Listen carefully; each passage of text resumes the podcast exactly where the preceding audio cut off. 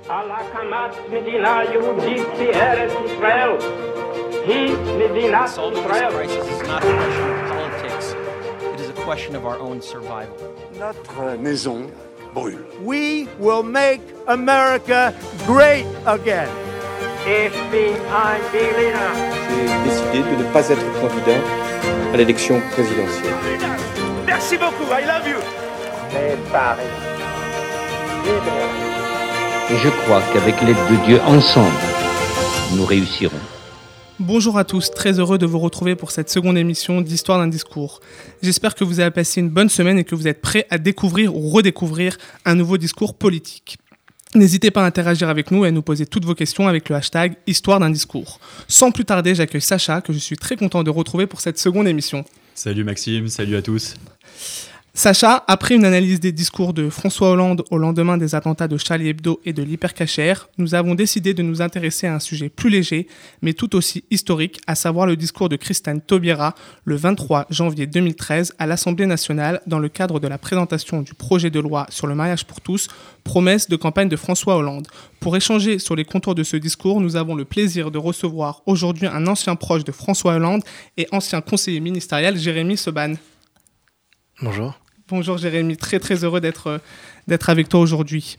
Jérémy, nous sommes ravis de, de, vous recevoir aujourd'hui pour échanger sur les contours de ce, de ce discours, car comme je l'ai dit juste avant, vous avez été un proche de François Hollande, d'abord membre actif de sa campagne, vous avez planché sur les questions dites de société et notamment sur la question du mariage pour tous. Tout à fait. Après son élection à la présidence de la République, vous êtes nommé conseiller en charge des discours de la ministre Marie-Arlette Carlotti au ministère des Affaires sociales et de la Santé, avant de rejoindre le cabinet de la ministre des PME, Fleur Pellerin. Vous nous raconterez un petit peu les contours de ces missions un peu plus tard. Avec plaisir. Mais, et avant même de commencer l'analyse du discours de Christiane Taubira, il nous apparaît important de rappeler un petit peu son parcours. Sacha, est-ce que tu peux nous dire deux mots sur la ministre? Alors complètement. Euh, déjà, Christiane Taubira est née le 2 février 1952 en Guyane. Elle est licenciée en sociologie, elle cofonde en 93 le parti de gauche Walari et devient députée de Guyane. En 2002, elle se présente à l'élection présidentielle pour le parti radical de gauche. En 2012, lors de la primaire de gauche, elle s'associe alors à Arnaud Montebourg. Connue depuis des années pour manier la rhétorique avec brio, elle sera nommée ministre de la Justice sous le mandat de François Hollande. Elle aura alors la charge du projet de loi sur le mariage pour tous, globalement, son nom restera lié à cette loi. Vous l'aurez donc compris, on va écouter le discours de Christiane Taubira à l'Assemblée nationale sur le mariage pour tous.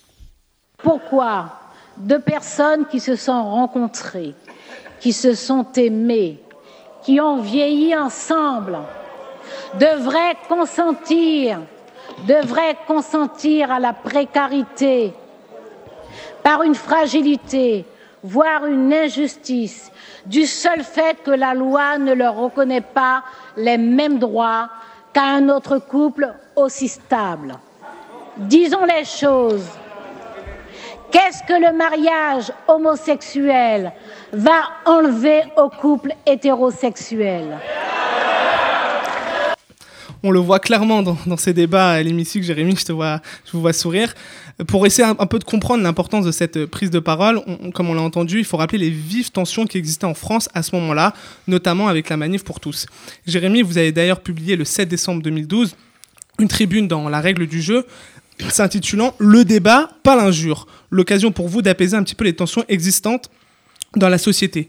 Vous écrivez d'ailleurs je vous cite, Ce débat, s'il doit se faire dans la clarté des positions, ne peut être une invitation à un déversement des paroles haineuses et excluantes pourquoi avoir écrit déjà cela avant même les, débats parlementaires à l'Assemblée? Vous aviez déjà senti une fracture euh, dans la société française? Oui, de toute évidence. D'abord, euh, le souvenir euh, du débat sur le pacte civil de solidarité, où il y avait eu énormément de manifestations, notamment menées par l'ancienne députée Christine Boutin, où il y avait eu beaucoup de slogans vraiment particulièrement haineux dans les manifestations.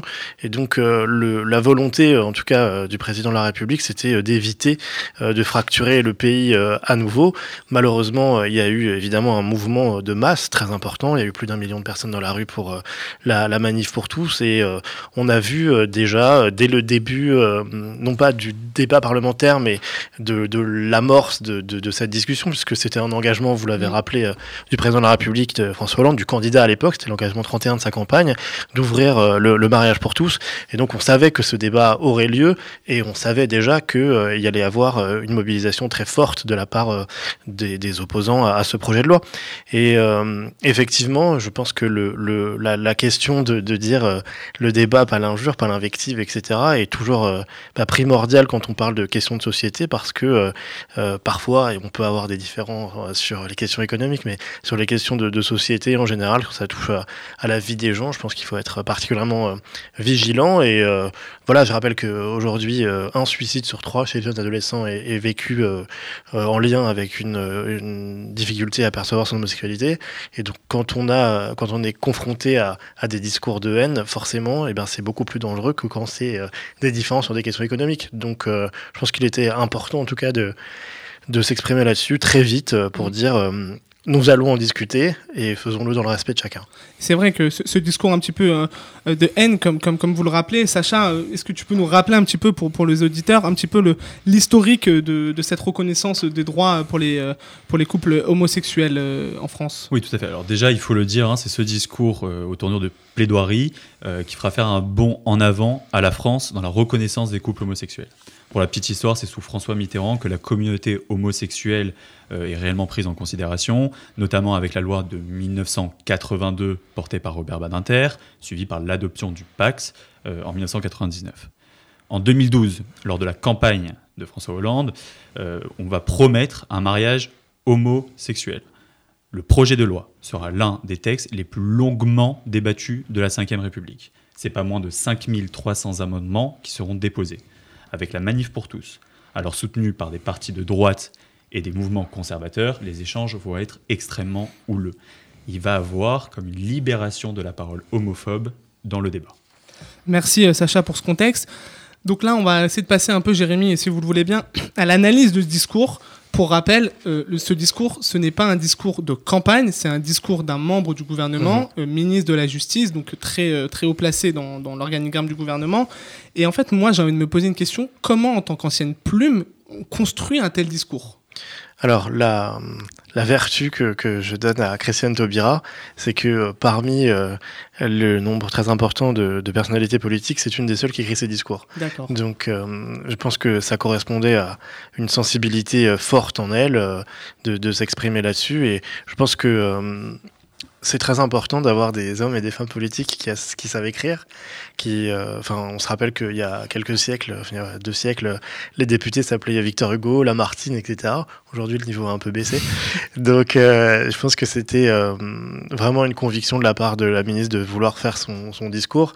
Euh, évidemment, d'autres gens l'ont relu, mais il y avait, en tout cas chez elle, la volonté d'avoir de, de, une éthique de vérité, donc de s'exprimer elle-même. Mais, mais ça, on, on, le retrouve très clairement parce que quand, on voit la vidéo, vous pourrez facilement la, retrouver sur nos réseaux sociaux on, on, voit une ministre qui n'a pas de notes, qui parle pendant plus d'une demi-heure devant un hémicycle, euh, soit qui a sa cause par les membres de la gauche, ou au contraire très réfractaire par les membres de la droite. Euh, donc ça, c'est vraiment, en fait, ça répond à ce que, ce que vous nous dites. C'est-à-dire que quand une ministre a la possibilité de rédiger elle-même son propre discours, elle a les éléments clés, elle sait de quoi elle va parler, mais c'est quand même une vraie prouesse de parler pendant une demi-heure sans, euh, sans bégayer sur des mots et s'exprimer comme ça. C'est un, un, discours remarquable qui, à mon avis, restera dans, dans l'histoire voilà, de l'éloquence parlementaire, parce que vous l'avez dit, effectivement, sans note, et avec vraiment une force de conviction euh, importante. Mais ce qu'il faut aussi rappeler, ce que vous avez rappelé, c'est qu'au-delà des discours de haine, homophobe, il y a eu aussi beaucoup de discours de haine raciste contre Christiane Taubira. Il y a mmh. un député qui la compare à une guenon. Enfin, on est quand même dans, dans une haine puissante à cette époque euh, visant la ministre. Euh, et donc, euh, il y avait aussi, je pense, euh, la volonté d'en découdre et de s'exprimer euh, voilà, librement, mais aussi euh, avec beaucoup de, de, de, conviction sur cette question. Et moi, ce que je trouve intéressant, en tout cas dans, dans, dans son discours, c'est que au-delà de, des, des droits, effectivement, qu'elle qu souhaite offrir aux couple homosexuel, il y avait aussi euh, tout un discours sur l'ensemble de la société en disant ce mmh. n'est pas parce qu'on offre des droits à d'autres qu'on vous en retire. Exactement, c'est un petit peu l'interpellation qu'elle donnait, ou beaucoup de députés mettaient en cause le droit des, parents hétérosexuels ou la filiation. Donc on, assiste vraiment à une, on, en discutera un peu plus tard, un, un, rappel historique pour essayer de démonter un petit peu les, les préjugés qu'il pouvait, qu'il pouvait y avoir. Mais donc, vous avez un peu répondu à notre question, mais est-ce qu'un président, donc François Hollande, il allume comme le, le, commun des mortels euh, la télévision et suit en direct ce discours où il y a eu quand même un échange entre les cabinets euh, ministériels et, la présidence de la République pour quand même avoir une validation du président de la République car c'était quand même un engagement très très fort. Bien sûr, mais la, question du mariage pour tous, elle est en germe euh, depuis plusieurs années quand le texte de loi arrive à l'Assemblée. Donc je pense que tout le monde a eu le temps de, préparer ses argumentaires, d'affûter ses arguments. quand le, le PAC s'est passé en 99, eh bien il n'était pas question, puisqu'à l'époque c'était la conviction de Donald Jospin, il ne voulait pas ouvrir le, mariage ni l'adoption aux couples de même sexe, mais euh, François Hollande, ou en tout cas la société a fait que François Hollande a évolué sur cette question, euh, l'a tout de suite mis dans son programme, y compris des primaires, et donc euh, je pense que, en tout cas le président de la République, depuis un an, un an et demi, savait très bien quel argument il allait pouvoir utiliser pour défendre cette question-là.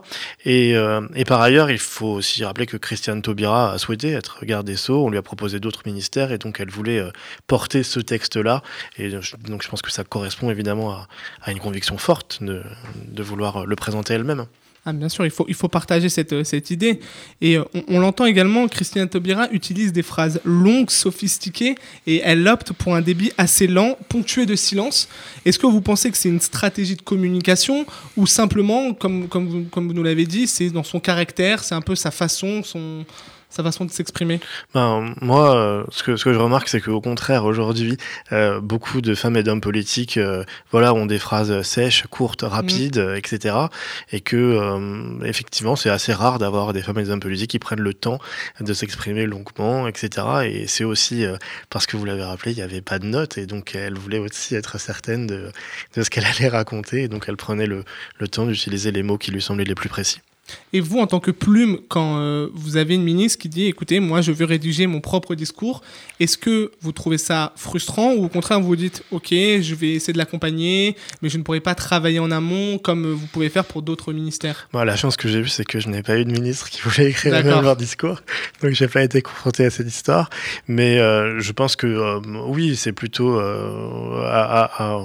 une bonne chose que les ministres puissent parfois mettre leur sensibilité dans leurs expressions publiques. Mais euh, de toute façon, euh, le, le, un cabinet d'un ministre est aussi là pour euh, l'accompagner. Et même si elle a écrit son discours elle-même, effectivement, je pense qu'elle l'a fait relire à, son cabinet, à ses équipes, à son directeur de cabinet, aux gens qui étaient autour d'elle. Bien sûr, mais après, et c'est vrai que ça, on l'a vu même avec, avec toi, Sacha, on, a vu plusieurs prises de parole fortes de Christian Taubira justement sur ce, sur ce projet de loi, que ça soit à l'Assemblée nationale ou même au Sénat.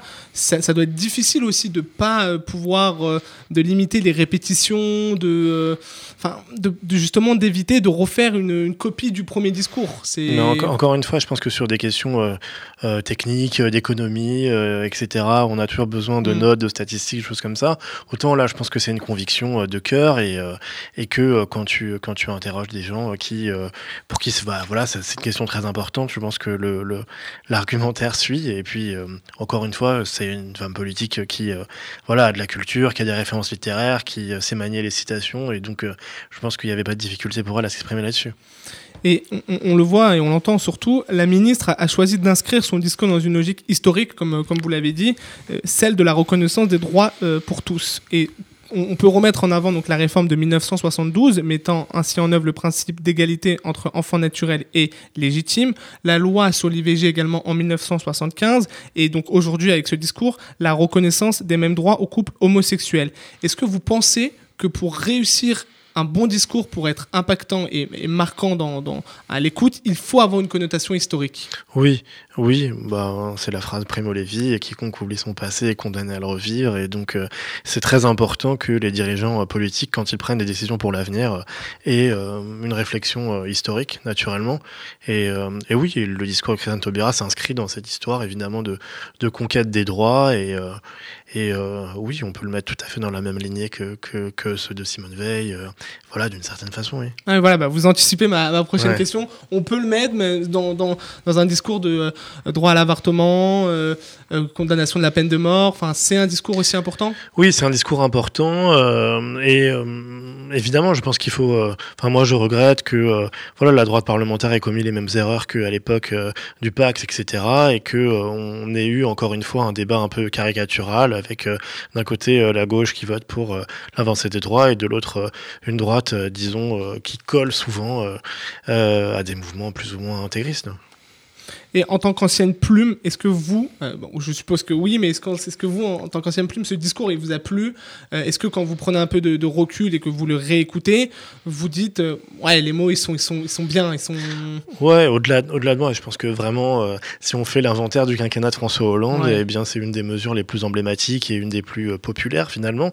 C'est que il y a quelques années, il y avait un clivage beaucoup plus fort sur cette question et les choses se sont apaisées, y compris des dirigeants de droite. On l'a vu à la primaire euh, euh, de, de 2016, euh, y compris des personnalités comme Nicolas Sarkozy ou Alain Juppé ont dit qu'ils ne reviendraient pas Mm, sur ce projet de loi. C'est devenu un sujet de, accepté par l'ensemble de la société et, Oui, et les politiques. En tout cas, je pense que mm, Dieu ne plaise, euh, sauf si euh, un candidat ou une candidate d'extrême droite gagne euh, la présidentielle, je pense que c'est un texte sur lequel on ne reviendra pas. Et même si je pense qu'un candidat ou une candidate de l'extrême droite vient à la présidence de la République, je pense, je suis même persuadé, je ne sais pas ce que tu en penses, Sacha, que le texte ne sera pas, sera pas remis en cause. Ben, oui, il y a deux clivages. On a vu Oui, voilà. Marion Maréchal Ouais. défiler avec le Manif pour tous, et de l'autre, Marine Le Pen qui disait euh, euh, non, vous pouvez rester chez vous, mais après, bon, moi, je fais pas de différence entre les deux. Ouais. Voilà.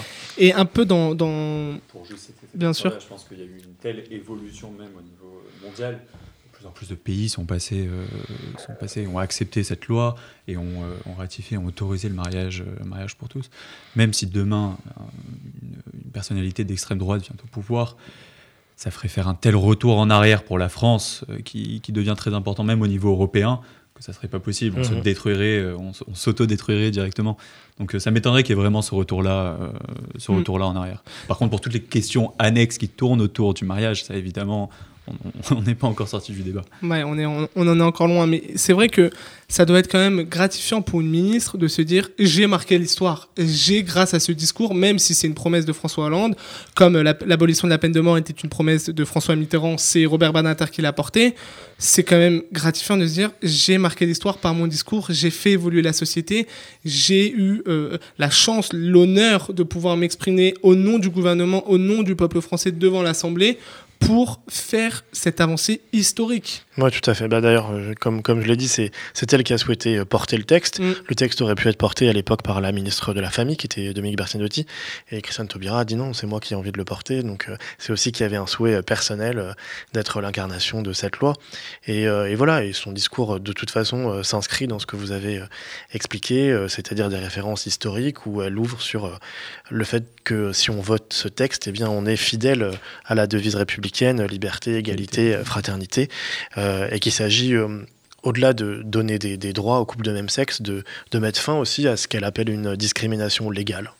Mais c'est vrai, c'est exactement ce que vous dites. Euh, Christiane Taubira a fait le choix de, de situer le, le mariage homosexuel dans le champ des valeurs, la liberté, l'égalité et l'amour. À un moment, elle le dit clairement dans le passage que nous avons écouté. Pourquoi deux personnes qui se sont rencontrées, qui se sont aimées, qui ont vieilli ensemble, devraient consentir à la précarité? Donc on voit vraiment cette, euh, cette volonté de saisir euh, le, le Parlement, mais également les citoyens en disant, mais de toute façon, qu'est-ce que ça va vous changer pour les couples hétérosexuels de mettre en place ce mariage homosexuel? Pourquoi des personnes de même couple ne peuvent pas obtenir les mêmes droits que des personnes euh, de, qui ne sont pas du même sexe? Donc c'est vraiment, ouais, c'est ce que vous dites. Oui, et puis bah, trivialement, on peut se dire qu'est-ce qui fait que j'ai envie le dimanche, plutôt que d'aller regarder un film au cinéma ou d'aller payer une glace à mes gosses, je vais défiler pour que d'autres euh, n'aient pas les mêmes droits. Donc euh, euh, voilà, et puis euh, bah, moi, prosaïquement, euh, je pense que euh, c'était important aussi que euh, la représentation nationale dise que euh, toutes les familles doivent être respectées, euh, voilà, qu'elles soient homoparentales, monoparentales, classiques, recomposées. euh, euh, voilà, c'est un discours qui me semble euh, plutôt louable. Mais Ce c'est, qui, c'est- est, ce qui est impressionnant dans son discours, moi, ce que j'ai, ce que j'ai vraiment apprécié, c'est quand on l'écoute, on se dit, En fait, pourquoi c'est pas arrivé avant? Elle a réussi à faire ça. Alors, je, je sais plus, peut-être que, que vous pouvez nous le rappeler, je sais plus c'est quoi le, le terme en fait en rhétorique, etc. pour, pour apporter une information et que finalement on, on peut pas la casser. Parce que c'est vrai que quand elle parle de droit, de liberté, comment on peut venir et lui dire non, tu as tort, euh, il faut revenir en arrière? Non, bien sûr, c'est une question- incassable. c'est beaucoup de questions rhétoriques qu'elle pose dans son Mm. texte, mais euh, euh, de fait, euh, une bonne partie des Français n'étaient pas d'accord avec ça, et donc les, les mentalités évoluent, euh, la société évolue, euh, voilà, c'est positif. Non, mais c'est vrai. Et, et comment une ministre, ou même un ministre, mais on prend le cas de Christiane Taubira, se prépare euh, avant, euh, quand, quand vous avez euh, travaillé avec vos ministres, qu'elles avaient un, discours important, ou même dans l'équipe de campagne de, François Hollande, comment est-ce qu'il y a une préparation physique? Est-ce qu'il y a une préparation mentale? Avant de monter sur scène, un peu, même avant de monter sur le ring Parce que vraiment, on l'entend dans, dans l'extrait sonore, on a vraiment fait attention de, choisir cet extrait.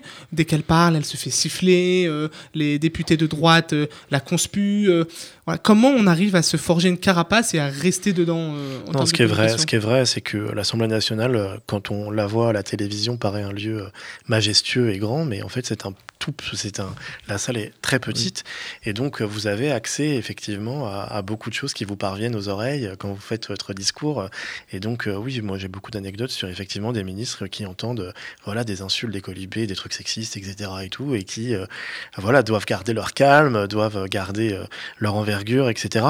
Euh, et oui, la politique, c'est quelque chose d'extrêmement physique et on le voit notamment dans les campagnes présidentielles. C'est quand même souvent celui, bon, celui, parce qu'il n'y a jamais eu de présidente, mais voilà, celui qui euh, se démène le plus, qu'on a le plus envie, euh, qui va le plus au contact des gens. euh, et voilà, et euh, souvent, euh, bon, moi je travaille avec Manuel Valls, mais je, je me dis que souvent, s'il n'a pas gagné sa primaire, c'est aussi parce Mhm. qu'il n'arrivait pas forcément à, à- à arrêter sa carapace et à aller voir les gens, à leur faire des bisous, à leur dire comment vas-tu, etc. C'était le cas avec, je sais pas, des personnalités comme Edouard Balladur ou Alain Mm. Juppé, etc. C'est-à-dire que c'est quelque chose d'extrêmement physique, François la Fillon. politique, François Fillon, c'est vrai. Euh, et donc, il faut avoir l'air sympathique, il faut être- avoir l'air abrasif. euh, et, euh, et voilà. Et sur euh, l'exploit, voilà, d'avoir un beau discours parlementaire, mais un beau discours tout court, oui, c'est très physique. Par exemple, quand François Hollande a fait son discours au Bourget, eh bien, il a préparé. voilà, il a préparé euh, 15, 20 versions. Il a demandé à plusieurs plumes de lui écrire, faire une synthèse, etc. Et puis, il y avait cette volonté ouais, de, de, de fendre l'armure. Et donc, euh, voilà, mais il y a t- toujours en politique cette, cette dimension euh, voilà, physique. Les gens veulent vous toucher, les gens veulent avoir un contact avec vous. euh, voilà, bon, moins depuis le Covid, mais Ouais. en tout cas, c'est, c'est, enfin, on le voit quand il y a des bains de foule. euh, Mm. Qu'est-ce qui fait que des gens ont envie d'attendre 4 heures pour serrer la main d'un Premier ministre Mm. voilà. Et on, le voit même dans le discours de Christiane Taubira avec euh, des éléments rhétoriques, comme, euh, comme tu disais, Sacha, mais également sa volonté d'interpeller son auditoire, son auditoire. Quand, par exemple, elle dit qu'est-ce que le mariage homosexuel va enlever au couple hétérosexuel, elle a, bah là, on voit les députés de gauche qui répondent rien, tandis que les députés de droite protestent. Donc, on voit vraiment euh, cette volonté encore de, voilà, de capter, de capter l'auditoire. Après cette analyse un petit peu précise, j'ai envie de m'intéresser aux, aux effets de ce discours, euh, donc l'action politique. Que- Sacha, quels ont été les faits marquants après ce, discours? Alors, deux mois après son discours, le 23 avril 2013, le texte de loi est définitivement adopté, à 331 voix contre 225. La France devient alors le 14e pays à autoriser le mariage aux couples de même sexe. Le premier mariage homosexuel sera d'ailleurs célébré le 29 mai à Montpellier. Aujourd'hui, la loi permet de célébrer pas moins de 7000 mariages par an. Alors, il faut le rappeler, c'est à peu près 2% de l'ensemble des mariages enregistrés. En 2013, l'Uruguay et la Nouvelle-Zélande ont suivi le pas quasiment de suite. Euh, aux États-Unis, en 2016, la Cour suprême va affirmer euh, qu'interdire le mariage est, euh, est contraire à la Constitution. Donc c'est assez, c'est- c'est- c'est assez énorme. Aujourd'hui, c'est 29 pays qui autorisent les couples de même sexe à se marier. Donc voilà, quand même, on voit une vraie évolution, pas seulement qu'en France, en Europe et dans le monde, et évidemment, c'est quelque chose de, très euh, positif. Euh, comme euh, nous avons pu le voir, cette allocution s'est accompagnée d'une profonde transformation dans la société française. Chacun se fera libre de son interprétation, mais il est sûr que ce discours fait et fera partie des grandes séquences politiques du XXIe siècle, comme vous nous l'avez dit, Jérémy. Rendez-vous désormais sur nos réseaux sociaux, sur Twitter et Instagram, avec le arrobase histoire d'un discours pour retrouver l'intégralité de ce discours et des nouvelles vidéos explicatives. On compte sur vous pour diffuser le plus possible avec le hashtag histoire d'un discours. Encore merci Jérémy Merci pour votre présence et Merci. vos explications. On pourra vous retrouver dans toutes les bonnes librairies de France pour acheter votre livre Le Détachement où vous évoquez le monde politique des plumes et des cabinets ministériels. On vous retrouvera aussi très prochainement, je l'espère, sur nos écrans pour suivre peut-être des nouvelles aventures politiques. Super. Merci à RCJ pour la confiance accordée et merci à vous les auditeurs de nous suivre et comme dirait VGE, Au revoir.